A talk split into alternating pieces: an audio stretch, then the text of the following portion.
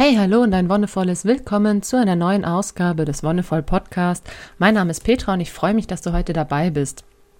In den letzten Wochen und Monaten, Juli, August, war ja Urlaubszeit und deswegen habe ich mich entschlossen, eine Folge rund um das Thema Urlaub und Reisen zu machen. Vielleicht werde ich auch irgendwann nochmal eine dazu machen, weil das auch wieder ein Thema ist, über das man weit mehr als 20 Minuten sprechen kann. Auch ich war ja im Urlaub, habe es ja in der letzten Folge schon angesprochen und ich möchte dir heute erzählen, was erstens Urlaub heißt für mich, was das konkret bedeutet, wohin ich mich dann aufmache, wohin ich gerne fahre und wie, also wie ich meinen Urlaub dann gestalte. Und ich finde, das sind halt so drei Fragen, die du dir auch stellen solltest, bevor du in den Urlaub fährst, auch wenn man gerade mit zwei Leuten unterwegs ist, also mit einem Partner oder einer Partnerin oder dann mit der Familie oder auch mit Freunden, sollte man sich diese Fragen einfach stellen, um auch verschiedene Bedürfnisse einfach abzuklären. Bei meiner Familie war das ganz oft der Fall, dass es unterschiedliche Vorstellungen gab, also bei meinen Eltern und mir. Klar, wenn man dann als Jugendliche pubertär ist, dann hat man eh sowieso nicht mehr so viel Bock, möglich mit den Eltern wegzufahren was heißt Urlaub denn jetzt für mich genau? Für mich heißt es einerseits, dass ich Neues erlebe, in gewisser Weise auch neue Erfahrungen sammle, auch ein Stück weit Abenteuer. Also ein Abenteuer kann man ja auch definieren, dass es vielleicht was ist, das dich auch ein bisschen herausfordert, neue Situationen, mit denen du vorher noch nicht konfrontiert wurdest, die dich in gewisser Weise auch stressen, aber aus denen du quasi mit neuem Wissen hervorgehst. Abenteuer auch in dem Sinn, dass es was Aufregendes ist, in Anführungszeichen. Für mich heißt Urlaub auch, dass ich Menschen treffe, dass ich in Begegnung komme und Länder und verschiedene Kulturen einfach kennenlerne. Und das alles in allem ist für mich so der Kern von Urlaub. Viele sagen ja, für mich gehört Entspannung dazu oder Ruhe. Das ist bei mir eigentlich gar nicht so sehr der Fall, denn ich weiß, dass ich die Entspannung und Ruhe eigentlich viel mehr im Alltag brauche, dass ich mich auch viel mehr darum kümmern müsste, das eben im Alltag einzubauen und das für mich auch ganz gut hinkriege. Denn stell dir vor, du bist ganz normal irgendwie angestellt, irgendwo in einem Unternehmen oder auch du bist selbstständig und arbeitest immer volle Kanone, vielleicht sogar 40 Stunden oder mehr die Woche und arbeitet es dann immer nur auf den Urlaub hin. Ich kenne viele Leute, bei denen das so ist und die dann diese drei, vier, fünf Wochen im Jahr an die so richtig gebunden sind und da richtig so dranhängen und da muss dann irgendwie alles rein, wegfahren, entspannen.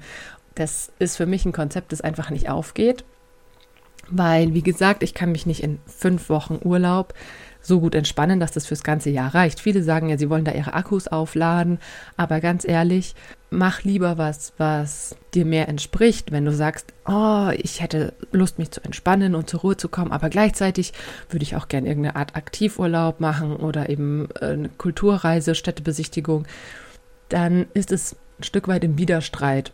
Da empfehle ich einfach, sich bei diesem Punkt der Entspannung wirklich nicht den Urlaub rauszusuchen, sondern sich bei, gerade bei der Entspannung eben die Möglichkeit zu suchen, das mehr in den Alltag einzubauen oder vielleicht auch mal abends oder am Wochenende, wenn eben Freizeit ist, wenn es auch im normalen Arbeitsalltag nicht geht.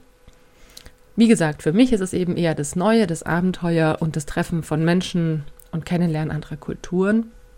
Und deswegen bin ich auch gerne länger an einem kleineren Ausschnitt, sage ich mal. Also ich finde so Rundreisen auch sehr reizvoll, aber dann würde ich mir dafür gerne mehr Zeit nehmen als vielleicht zwei Wochen. Wohin soll es denn gehen? Das ist immer die große Frage. Da finde ich, kann man ganz gut differenzieren zwischen Nah- und Fernreisezielen.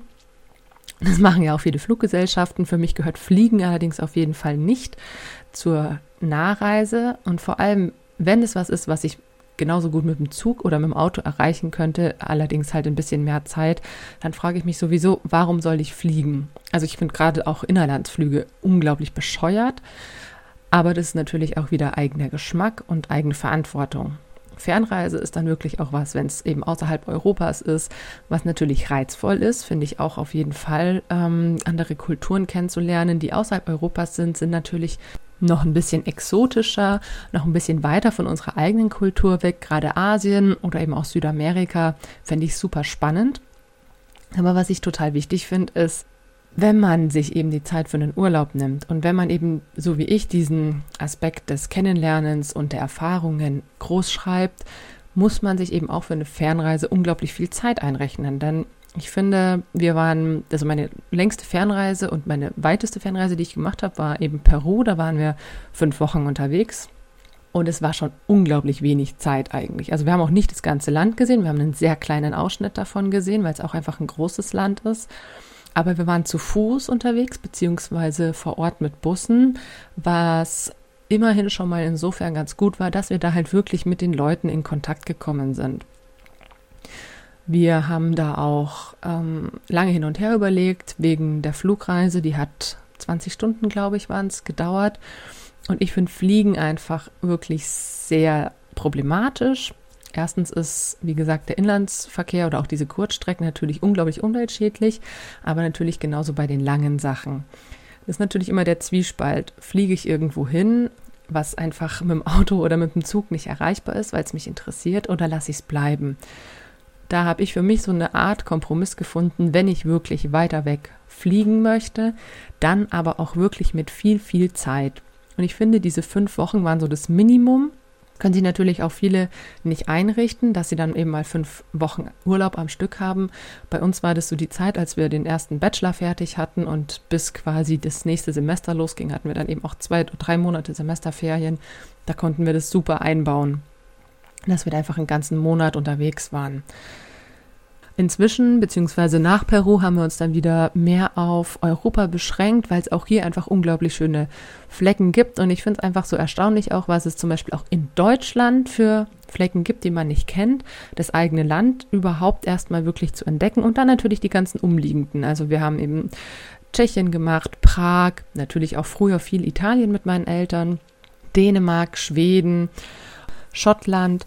Und es ist immer erstaunlich eigentlich, wie viel um einen rum ist. Wenn du mal auf der Autobahn durch Deutschland fährst oder auch mit dem Zug, dann wirst du sehen, wie viele von diesen braunen Schildern, wenn du auf der Autobahn fährst, es gibt, mit irgendwelchen Naturschutzgebieten, mit irgendwelchen Sehenswürdigkeiten. Aber auch wenn du mit dem Zug unterwegs bist und vielleicht durch Städte kommst, die du vorher nie gesehen hast, dann finde ich gerade die Zugführung oft ein bisschen interessanter als die Autobahnen, die ja eher an den Städten vorbeigehen und die Züge fahren ja direkt rein, wenn sie zum Beispiel auch den Hauptbahnhof ansteuern, was man da schon allein von der Stadt mitkriegt. Oder auch Gebiete, wo die Züge durchfahren, die einfach wunderschön, noch naturbelassen sind.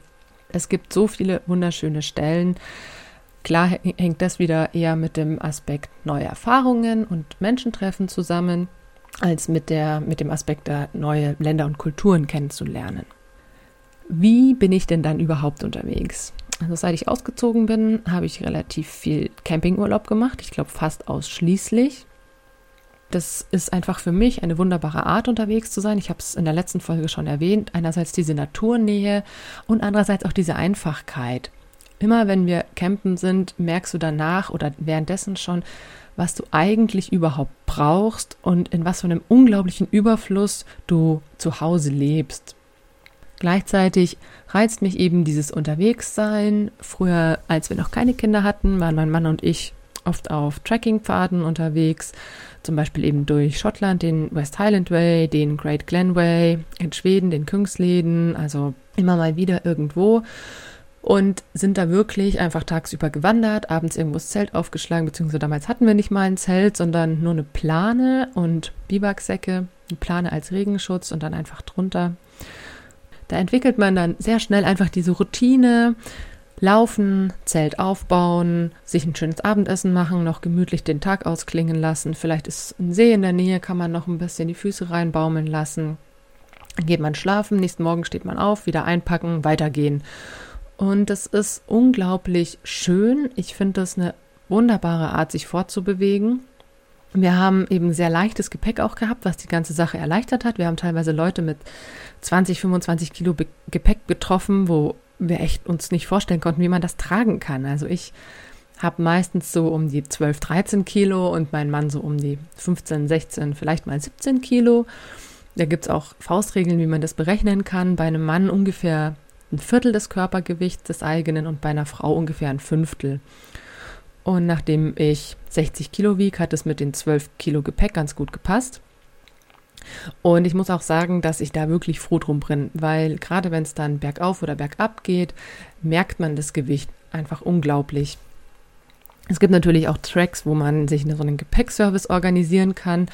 Finde ich in Ordnung, wenn man wirklich nicht die Kraft hat, auch für ein bisschen ältere Leute, die da nur mit dem Daypack unterwegs sind. Aber ich finde, damit ist man halt wieder ein bisschen mehr gebunden, weil man gibt ja an, wo man das Gepäck dann abholt. Also wenn man sagt, man läuft jetzt 20 Kilometer und dann passiert irgendwas und man schafft doch nur 15, ist man in einem unglaublichen Stress. Oder wenn man dann doch nicht den Campingplatz ansteuern möchte oder die Campsite, die man sich rausgesucht hat, sondern irgendwie ein anderes schönes Plätzchen findet, könnte man da halt dann gar nicht bleiben. Deswegen habe ich es einfach immer gern dabei gehabt. Damit ist man sehr flexibel, gerade in Ländern wie Schottland oder Schweden, wo auch jedermanns Recht ist. Also man campen kann fast wo man will, solange man eben die Natur in Ruhe lässt und den Platz so zurücklässt, wie man ihn vorgefunden hat und niemanden beeinträchtigt, ist es wunderbar, sich einfach total schnucklige Stellen rauszusuchen und dann da die Nacht zu verbringen. Seit eben unsere beiden Kinder da sind, beziehungsweise seit unser Sohn geboren wurde, haben wir festgestellt, ja, das mit dem Wandern wird jetzt wahrscheinlich erstmal ein bisschen schwieriger, zumindest solange sie so klein sind. Und haben dann in dem Jahr, in dem ich schwanger war mit unserem Sohn, eben eine Deutschland-Tour gemacht. Das war eigentlich ganz schön, auch nur eine ganz kleine, lustigerweise. Wir haben ja damals in Marburg gewohnt und haben meine Schwiegereltern in Augsburg besucht. Und das war ganz witzig, weil wir uns gedacht haben, ja, da machen wir irgendwie auch eine Art Urlaub draus. Und haben uns dann einfach entschlossen, nicht den direkten Weg zu fahren, sondern durch die Rhön, durch ähm, verschiedene andere Gebiete und die romantische Straße runterzufahren. Im Endeffekt auch eine Route mit vielen von diesen braunen Schildern. Auch die romantische Straße ist so ausgeschildert.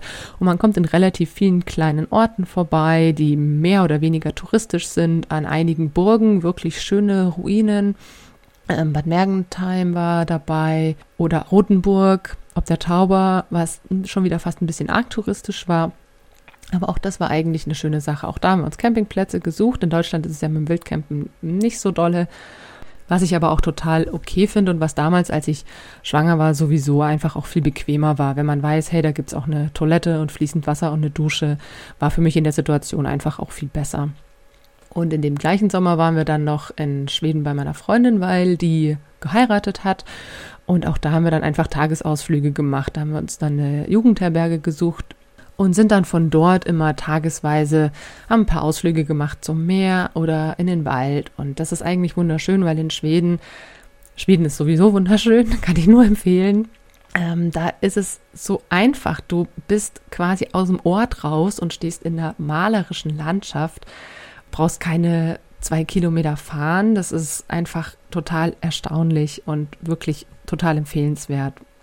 Und der erste Urlaub dann eben mit Kind, als mein Sohn so zehn oder elf Monate alt war, war dann eben, dass wir gesagt haben, gut, wir wollen zwar noch mobil sein, aber das mit dem Tracken ist erstmal schwierig, also sind wir auf Fahrräder umgestiegen, beziehungsweise genauer gesagt Zug und Fahrrad, weil wir mit dem Zug immer eine längere Strecke quasi dann überwunden haben und dann eine Radtour gemacht haben. Im ersten Jahr war das eben konkret so, dass wir nach Aachen mit dem Zug gefahren sind und dann von dort eben nach Holland rüber und dann so eine kleine Holland-Tour gemacht haben und hoch nach Nijmegen und dann über Kleve wieder zurück nach Marburg mit dem Zug. Auch das war wirklich cool. Das war auch wieder ähnlich wie beim Trecken. Das heißt, wir haben wieder tagsüber Kilometer runtergeradelt und sind dann irgendwo an einem Campingplatz angekommen, haben da unser Zelt aufgebaut, einen gemütlichen Abend gemacht und dann am nächsten Tag nach dem Frühstück wieder abgebaut und losgefahren.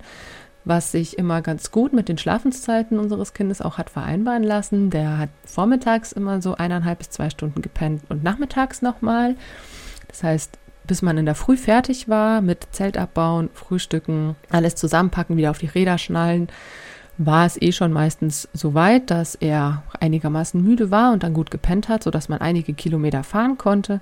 Dann haben wir irgendwo Mittag gemacht und sind dann, wenn eben so mit die Mittagszeit wieder vorbei war, wieder weitergefahren und erst dann beim Weiterfahren wieder eingeschlafen. Und das war dann ganz schön, weil wir da auch relativ weit kommen konnten. Wobei ich auch sagen muss, dass ich es schön finde, wenn man sich keine feste Strecke festlegt, weil wie gesagt auch dadurch immer so eine Art Stress entstehen kann. Oh, wir müssen jetzt aber noch zehn Kilometer fahren, sondern wir sind es immer sehr spontan angegangen, haben auch sehr spontan gesagt, welchen Weg wir an dem Tag fahren oder haben vielleicht so die nächsten zwei, drei Tage mal geplant, wenn es ein längerer Weg war. Aber ich finde es schön, wenn man vielleicht ein Ziel hat aber das nicht in Stein gemeißelt ist. Wir wollten eigentlich auch nach Den Haag fahren, haben dann aber beschlossen, dass wir doch lieber im Landesinneren bleiben, was für uns auch einfach eine sehr gute Entscheidung war, weil wir schnell gemerkt haben, dass wir lieber weniger Kilometer am Tag fahren und dafür eben früher am Nachmittag an einem Zeltplatz sind und uns dann da eben noch erholen können, ein bisschen Spaß haben können. Die meisten Zeltplätze hatten dann auch ähm, Spielplätze dabei oder irgendein Pool oder sonst was, dass man wirklich einfach am Nachmittag dann noch ein bisschen die Seele baumeln lassen konnte. So ähnlich haben wir das auch zwei Jahre später gemacht, ähm, als wir nach Schweden gefahren sind, auch mit Rad und Zug.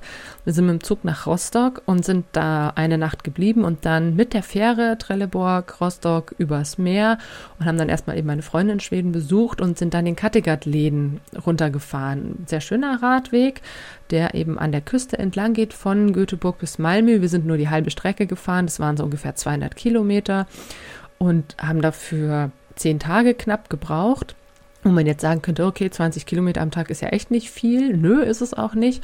Aber für uns hat es total gut gepasst. Äh, einerseits, weil wir eben wieder gerne mehr Zeit an verschiedenen Plätzen verbringen wollten, als die ganze Zeit zu radeln.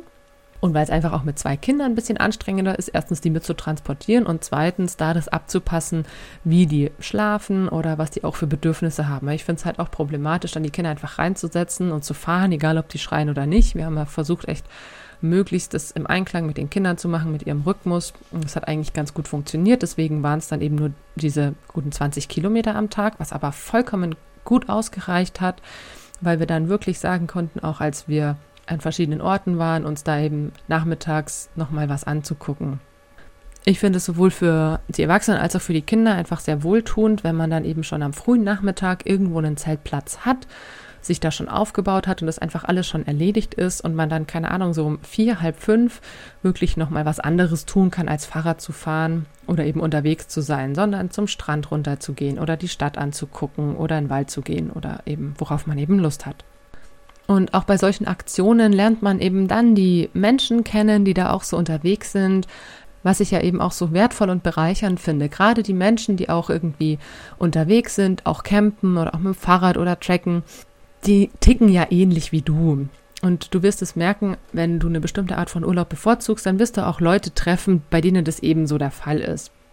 Und ich habe es einfach auch schon festgestellt, ich bin einfach nicht der Mensch, der im Hotel Urlaub machen kann, weil mir da einfach auch so ein bisschen der Kontakt fehlt. Und wenn man sich eine feste Unterkunft wünscht, gibt es da wunderbare Alternativen. Hatten wir eine Nacht in Schottland, als wir eine Pause gemacht haben. In Fort William war das quasi auf halber Strecke wo wir ein Bed and Breakfast aufgesucht hatten. Und das war eigentlich ganz cool, weil auf dem Weg haben wir noch drei andere Menschen kennengelernt aus Münster, die dann da auch übernachtet haben. Und es war ein sehr volles Wochenende. Da war eine große Veranstaltung in Fort William und es war fast alles ausgebucht. Und wir sind dann bei einer Frau untergekommen, die eigentlich schon zugemacht hatte. Also eigentlich schon gar nicht mehr das angeboten hat, aber in der Straße wusste man halt noch, dass die das mal gemacht hat und es war irgendwie vor ein paar Monaten, dass die quasi aufgehört hat und man sollte doch bei ihr einfach mal anfragen, ob es noch ginge.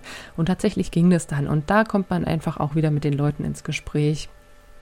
Dazu noch eine kleine Anekdote von einem Bekannten, den ich lange Zeit nicht gesehen hatte und dann mal wieder getroffen habe, der sehr viel in Hotels unterwegs war und dann aber immer tagsüber so kleinere Ausflüge gemacht hat und dann mal bei irgendeiner Bergtour, also der ist auch viel in Tirol und so unterwegs gewesen und irgendwie eine Bergtour gemacht und da Menschen kennengelernt. Ähm, irgendwie auf einer Hütte, bei einer Pause auf einer Alm und dann so eben beim ja, Essen so ein bisschen da ins Gespräch gekommen und dann hat sich herausgestellt, dass die seit fünf Tagen im gleichen Hotel wohnen. Und das finde ich halt so abgefahren, weil man äh, merkt, hey, da sind Menschen, mit denen man sich gut versteht, mit denen man gute Gespräche führt und merkt aber erst außerhalb der eigentlichen Unterkunft, dass die in der gleichen wohnen. Was eben beim Campen nicht der Fall ist. Beim Campen ist es natürlich auch ein bisschen freier, sage ich mal. Man hat vielleicht nicht so viel Intimität oder nicht so viel Privatsphäre, was natürlich für viele wichtig ist, kann ich auch nachvollziehen. Aber man weiß einfach auch, wer so am Platz ist und man kommt mit den Leuten auch viel eher ins Gespräch. Hey, was hast denn du für ein Zelt? Oder wie seid ihr unterwegs? Hey, ihr habt einen selbst ausgebauten Camper, das ist ja cool so ergibt sich das viel eher. Und allein die Tatsache, wirklich Menschen zu treffen, die eigentlich Nachbarn sind, dann irgendwo im Gebirge zu treffen, ist ja schon ziemlich abgefahren. Also fand ich irgendwie sehr bezeichnend auch für die Situation. ähm, ins Hotel einzuziehen und dann eigentlich nichts wirklich von den anderen Gästen mitzubekommen. Was natürlich auch ein bisschen gewollt ist, sage ich mal. Also da wird man sich nicht beim Frühstück an den Tisch setzen zu wildfremden Menschen und ein Gespräch anfangen. Was halt beim Campen viel eher passieren kann, aber weil man da halt auch eher die Intention, sag ich mal, hat. Unser Urlaub dieses Jahr war wieder ein bisschen anders, weil wir uns an drei verschiedenen Campingplätzen ein bisschen länger eingenistet hatten und dann von dort immer einzelne Touren gestartet haben, einfach um die Umgebung zu erkunden und dann weitergezogen sind, wenn wir quasi mit dem Platz fertig waren oder mit der Ecke.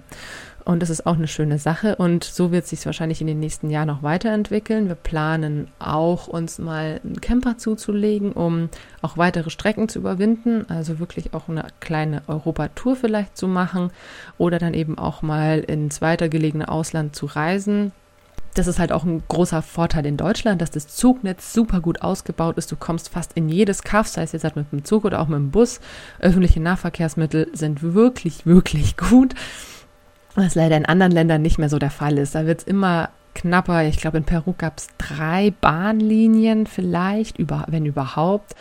Und in vielen, vielen anderen Ländern ist es einfach ganz, ganz rudimentär nur, wenn überhaupt ausgebaut. Und dass man da dann auch Rad, äh, Räder mitnehmen kann, ist auch nicht garantiert. Deswegen in irgendwann näherer Zukunft wahrscheinlich der Umschwenk auf einen Camper. Das war's für heute und ich hoffe, dass du auch schöne Urlaube hast und wenn du irgendwie nicht so ganz damit zufrieden bist, dann frag dich wirklich nochmal, was Urlaub für dich eigentlich bedeutet, was dir wichtig ist und wie viel Kompromisse du bei der Urlaubsplanung eingehen musst, sei es jetzt halt vom Budget, von anderen Personen, die mitfahren und versuch da einfach auch in Dialog zu treten, beziehungsweise vielmehr auch das wahrzunehmen, was du brauchst und das auch mehr einzufordern. Ich bedanke mich fürs Zuhören, möchte dich nochmal daran erinnern, dass es jetzt im September jeweils nur eine Folge pro Woche gibt. Also hören wir uns nächsten Dienstag zu einer neuen Folge wieder. Ich freue mich, bis dahin, ich wünsche dir alles Gute und noch einen wonnevollen Tag.